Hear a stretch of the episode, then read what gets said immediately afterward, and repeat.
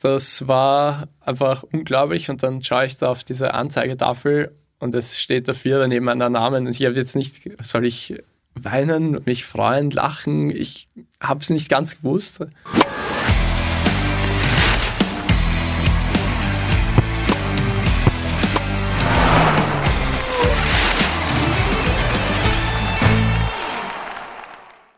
Herzlich willkommen beim Sportrapport, dem Sportpodcast des österreichischen Bundesheers. Heute zu Gast Europameisterschaftsmedaillengewinner im Schwimmen, Korporal Valentin Bayer. Herzlich willkommen. Hallo, danke. Lieber Valentin, dein letztes Jahr war wahrscheinlich das erfolgreichste Jahr deiner Karriere mit der großen Krönung bei der Europameisterschaft in Rom mit deiner Medaille und deinen zwei großartigen vierten Plätzen. Wir kommen dann auch gleich noch darauf zu sprechen. Aber erzähl einmal, wie schaust du auf dieses Jahr zurück? Ja, war definitiv mein erfolgreichstes Jahr im Profisport, sage ich jetzt mal. Ähm, Jugend war ja schon mal nicht so schlecht, aber jetzt, das ist, das toppt eigentlich alles. Ja. Äh, Medaille war unglaublich cooles Gefühl. Zwei vierte Plätze war richtig knapp, aber bin trotzdem sehr zufrieden mit der Leistung, mit dem, was wir die letzten Jahre gearbeitet haben und das Ganze drumherum. Das hat alles super passt und ich hoffe, es geht weiter so.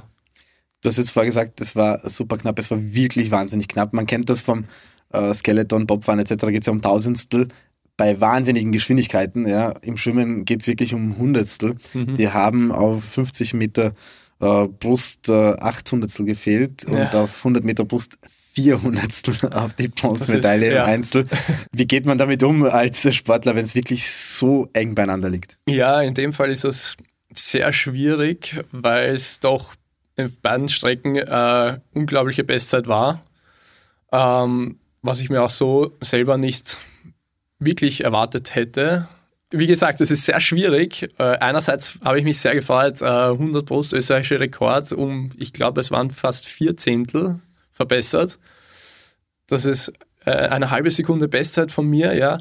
Und das war einfach unglaublich. Und dann schaue ich da auf diese Anzeigetafel und es steht dafür neben meinem Namen. Und ich habe jetzt nicht, soll ich weinen, mich freuen, lachen? Ich habe es nicht ganz gewusst. Aber ich, ich habe mich auf jeden Fall sehr gefreut jetzt im Endeffekt. Das heißt, die Freude über den österreichischen Rekord und über die Bestzeit überwiegt. Auf jeden Fall. Über ja. die Trauer, über eine möglicherweise verpasste Medaille. Ja, Trauer würde ich jetzt nicht unbedingt sagen, aber eine leichte Enttäuschung.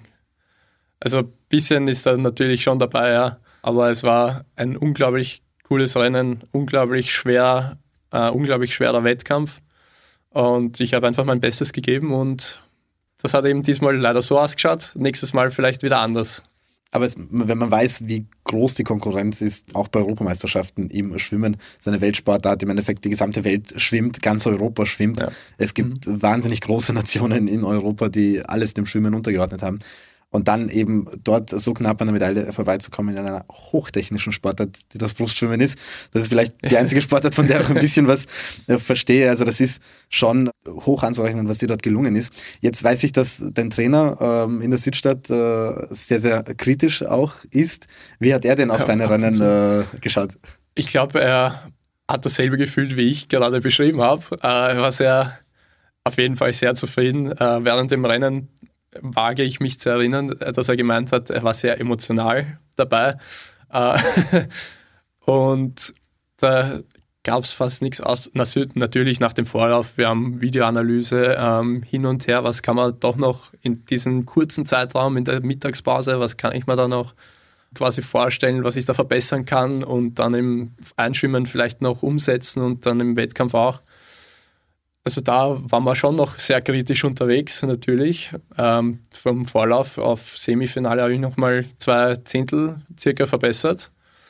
Und ja, da, das sieht man schon, dass das Kritische auch was bringt. Ja. Und ja, aber prinzipiell waren wir dann beide sehr happy, weil wir haben ja sehr hart gearbeitet dafür und so schaut eben dann das Endresultat aus. Was kann man denn dann noch für Schräubchen drehen zwischen Semifinale und äh, Finale? Was waren da diese fünf Zehntel, die du jetzt angesprochen hast, äh, deine Bestzeit äh, verbessert? ist es die Wende, ist es der Anschlag? Ich meine, 50er gibt es eine Wende, aber 100er, ja. es, was, was, was war es denn, dass da so viel Zeit noch rausgekommen also ist? Also am 100er haben wir auf jeden Fall noch ein bisschen an der, an der Wende ein bisschen was, besser gesagt am Tauchzug nach der Wende ein bisschen was gearbeitet, ein bisschen länger unter Wasser gehalten. Du kennst dich da vielleicht jetzt aus, aber will auch nicht zu viel ins Detail gehen, aber da haben wir ein bisschen was gearbeitet. Ähm, also gearbeitet, sage ich jetzt einmal so, das waren eine kurze Anmerkung, das kannst du verbessern, wenn es im Wettkampf nicht funktioniert. Es geht alles so schnell. Meistens nach dem Rennen denke ich mir einfach, wie habe ich jetzt die Wende erwischt? Also das geht so schnell vorbei, da ist so viel Adrenalin dabei. Es ist echt schwierig, sich im Wettkampf auf solche technischen Kleinigkeiten zu konzentrieren. Das heißt, man muss sie im äh, Training so drillen, dass sie dann wirklich äh, perfekt äh, automatisiert abgerufen werden können. Vor allem beim 50er, weil du gesagt hast, es geht alles so schnell. Im Endeffekt, das sind 50 Meter, das sind äh, 22, 23 Züge. Ich weiß nicht, wie viel du brauchst am 50er Sprint. Circa. Da muss alles sitzen. Sobald man einen Zug falsch macht, weiß man dann auch schon, okay, das war's jetzt, das Rennen ist vorbei. Ja, sehr schwierig, überhaupt auf 50 irgendwas aufzuholen, wenn du zum Beispiel ein Zehntel zu lang am Startsockel äh, stehst und nicht wegspringst nach dem Startsignal, ist das also mein Trainer sagt gerne gestorbene Zeit dazu. Kannst du nicht aufholen, keine Chance. Verloren ist verloren und ist genauso bei der Wende. Ja, das ist so schwierig, das kannst du nur im Training, musst du das optimal üben. Also wir haben da nicht nur kraftmäßig Sachen dabei, sondern auch wirklich technisch hochanspruchsvolle Kleinigkeiten, die da passen müssen. Und wenn die im Training nicht sitzen, wird es im, äh, im Wettkampf extremst schwer, die dann doch noch umzusetzen. Was dir dann, dann doch gelungen ist mit der Medaille, nachdem es im Einzel ganz knapp nicht geklappt hat, war in der Staffel. Viermal 100 Meter Lagenstaffel mit äh, deinen äh, drei Kollegen. Das heißt, man schwimmt äh, in der Lagenstaffel Delfin, Rücken, Brust, Kraul. Normalerweise in der Staffel ist es dann umgekehrt, dann fängt man dann, glaube ich, mit Rücken. Genau. Mit ja, Rücken. Immer, ja. ja. Genau, statt Delfin, Brust, Kraul ist es äh, äh, Rücken, Brust, Brust Delfin, Kraul. Ja. ja. so war genau. das. Äh, jetzt haben wir die richtige Reihenfolge. Ja. War euch schwierig. bewusst, dass ihr da Medaillenkandidat sein könnt? Ja, ja ich sage jetzt mal jein. Ähm, um da ein bisschen Hintergrundgeschichte reinzubringen, bei der WM in Budapest damals hatten wir schon ein sehr, sehr gutes Rennen mit österreichischem Rekord in der Staffel. Ist sehr, sehr, sehr gut verlaufen, ein tolles Becken in Budapest. Ähm, wir haben den siebten Platz geholt, äh, unglaublich auf der Welt. Ja, dann haben wir uns eben im Vorlauf schon gedacht, ähm, wir geben nochmal richtig Gas. Es war schon der letzte Tag, alle sehr müde. Nicht nur für uns war das schwierig, sondern auch für die anderen Teams. Und wir haben dann eben das Beste rausgeholt und am Abend, am Nachmittag waren wir natürlich nochmal extra motiviert, nachdem wir, ich glaube, wir waren als Zweiter im Finale. Wenn ich mich jetzt recht erinnere, ist ein bisschen, schon ein bisschen her jetzt wieder, aber nein, alles optimal verlaufen. Äh, es war einfach ein super geiles Feeling, dort zu stehen und vor allem nach meinen 100 Metern noch die restlichen zwei Schwimmer äh, zu sehen und anzufeuern, das ja, werde ich nie vergessen. Wie erlebt man das, wenn man nicht mehr im Wasser war? Man weiß, man hat schon alles gegeben. Man kann nichts mehr an der eigenen Leistung verändern. Sie war entweder gut oder schlecht. In deinem Fall war sie gut. Ähm, hast dazu beigetragen, dass, dass die Staffel so erfolgreich sein konnte. Wie erlebt man diese 200 Meter, wo die anderen schwimmen? Ja, schwierig. Ich meine, du hast es gesagt, du steigst heraus, man ist ein bisschen hilflos, weil du kannst dein Team nicht mehr richtig, du kannst ja nichts mehr ändern an der Endzeit. Du kannst hoffen, dass die anderen auch noch mal richtig Gas geben und eine gescheite Zeit da reinhauen. Aber also selber ist er natürlich, da denkst du dir dann, ja, war das eh, hat das eh passt, so von der Zeit her, wie war das jetzt, wie schnell war ich überhaupt? Es ist in der Staffel sehr schwer, weil du natürlich die Anzeige nicht hast. Aber ja, natürlich feuerst du an und ja, hoffst, dass du das Beste gegeben hast natürlich und das haben die anderen dann auch geschafft. Äh, großartige äh, Medaille, ein absolutes, äh, ja, absolute Wahnsinnsleistung. Also man kann das gar nicht so hoch genug einschätzen, vor allem für mich als, als Schwimmer. Aber es hat auch ein bisschen das Gefühl weitergegeben, dass ihr euch als, als, als Mannschaft, als Staffel auch sehr, sehr gut versteht. Stimmt das? Ja, also wir haben dort auch unglaublichen Spaß gehabt, auch bei der, auf, bei der Vorbereitung für die Siegerehrung. Äh, da sind wir dann unten gestanden und haben äh, Witze gerissen teilweise. Also es war äh, sehr, sehr amüsant danach noch. Ja. Aber ich glaube, dass als Staffel brauchst du das. Also Schwimmen ist ein Einzelsport, also wirklich absoluter Einzelsport. Du, du weißt das. Aber in der Staffel, das ist halt wieder was anderes. Natürlich, da gibst du dein Bestes und jeder andere deiner Teamkollegen muss auch das Beste geben, weil sonst wird das offensichtlich nichts. Ja, in der Hinsicht äh, sind wir, glaube ich, ein optimales Team. Was glaubst du, ist noch möglich für so eine 4x100 Lagen Staffel der Herren in Österreich? Puh, hoffentlich viel. äh, wir trainieren alle weiter, BAF natürlich. Äh, wenn sich jeder noch gut verbessern kann, dann geht da sicher noch einiges weiter. Auch in Richtung Olympische Spiele? Hoffe, das ist natürlich unser nächstes Ziel. Äh, Qualifikation für Olympia, natürlich die WM jetzt noch in Fukuoka. Das ist auch der nächste wichtige Zwischenschritt vor Olympia noch. Da wir uns wahrscheinlich nicht in Fukuoka qualifizieren müssen, müssen wir auf die WM 24 warten. In hm, Abu Dhabi ist die, wenn ich mich jetzt recht erinnere. Dort gilt es dann, dass wir uns qualifizieren. Wirklich, auch für Olympia. Das heißt, der Stufenplan ist schon ausskizziert, äh, damit äh, eine Staffel in Paris am Start äh, sein kann.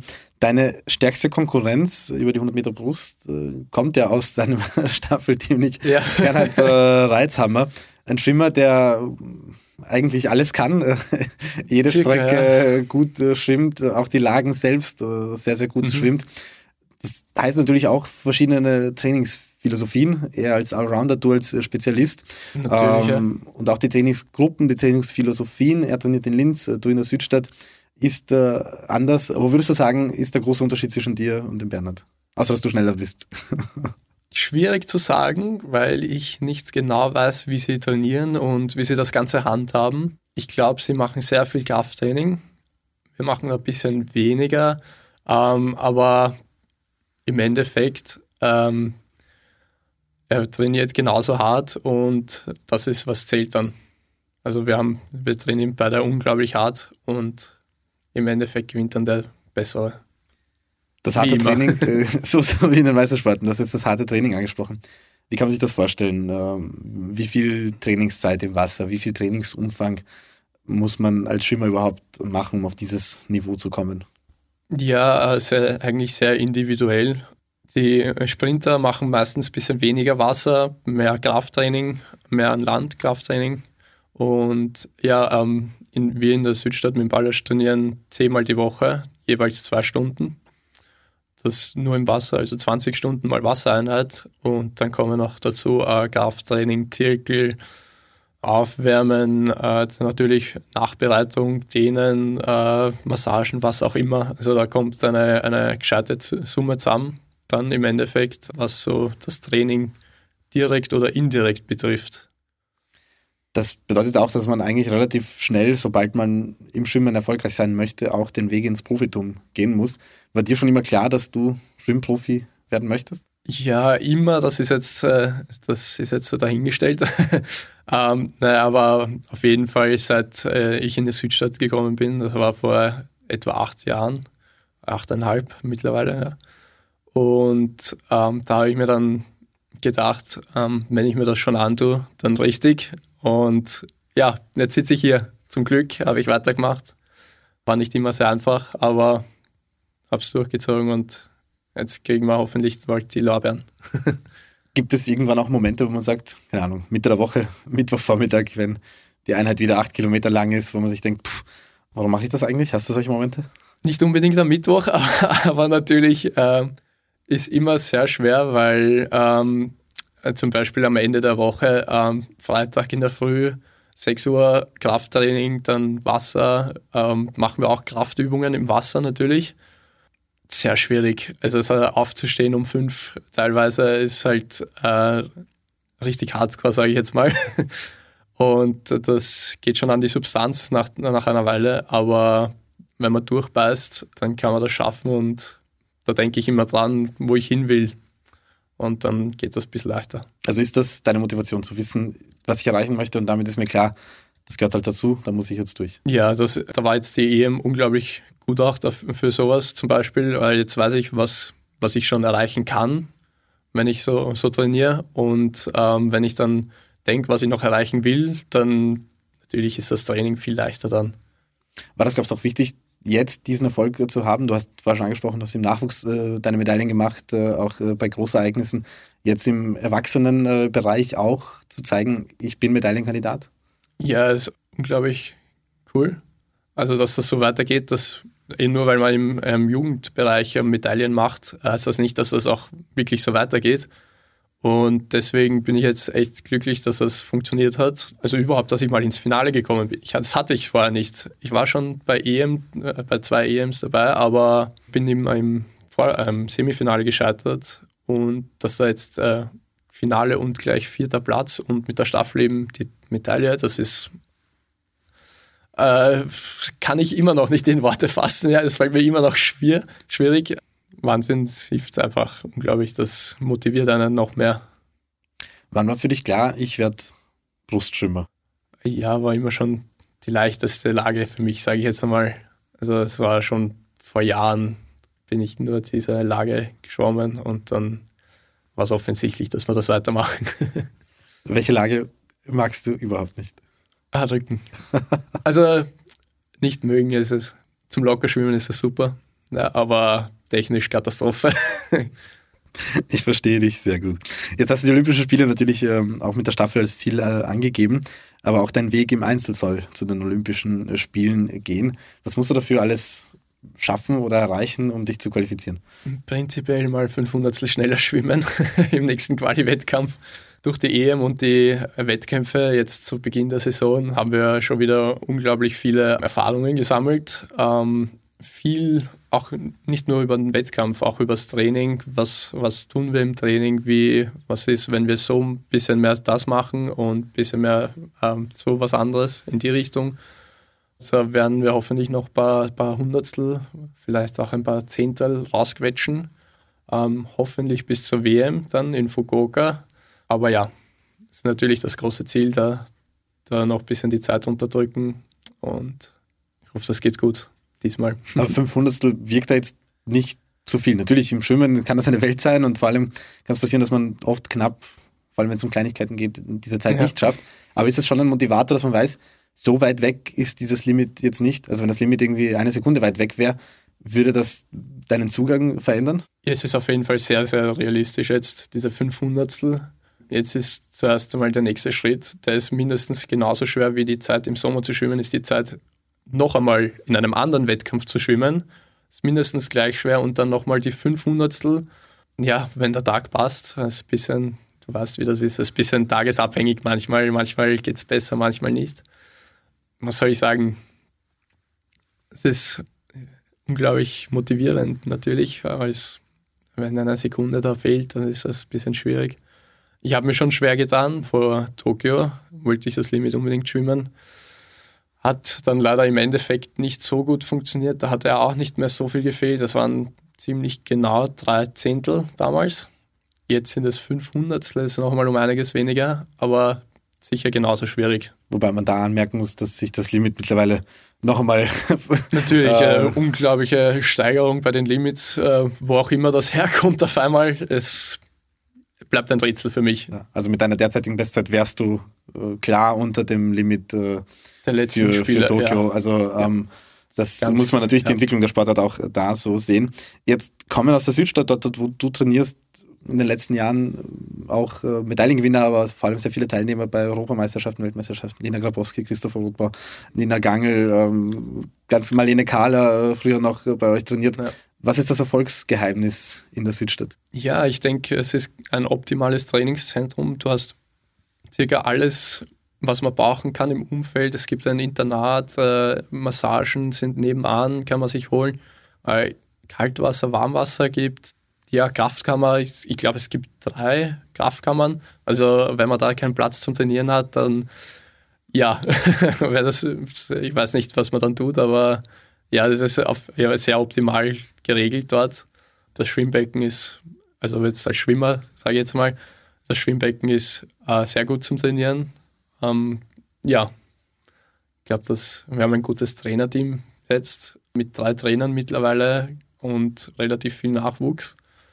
Um, mal schauen, was uh, in den nächsten Jahren so kommt. Hoffentlich einiges. Wir werden dann wohl doch noch eine Schwimmnation werden. Bist du eher der Wettkampftyp oder eher der Trainingstyp?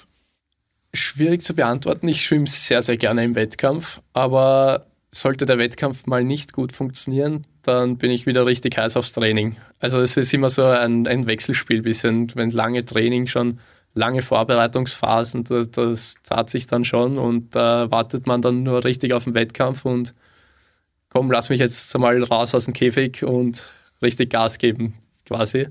Dann, wenn der Wettkampf vorbei ist und du denkst, ja, du hast noch eine Idee, wie kann es vielleicht schneller gehen, dann bist du auch wieder heiß aufs Training und denkst dir, ja, mach mal ein bisschen da Technik ein bisschen anders und dann geht schon wieder. Und dann beginnt es eben wieder von vorne. Dann denkst du wieder, komm, lass mich in den Wettkampf und Gas geben. Also beides ist es.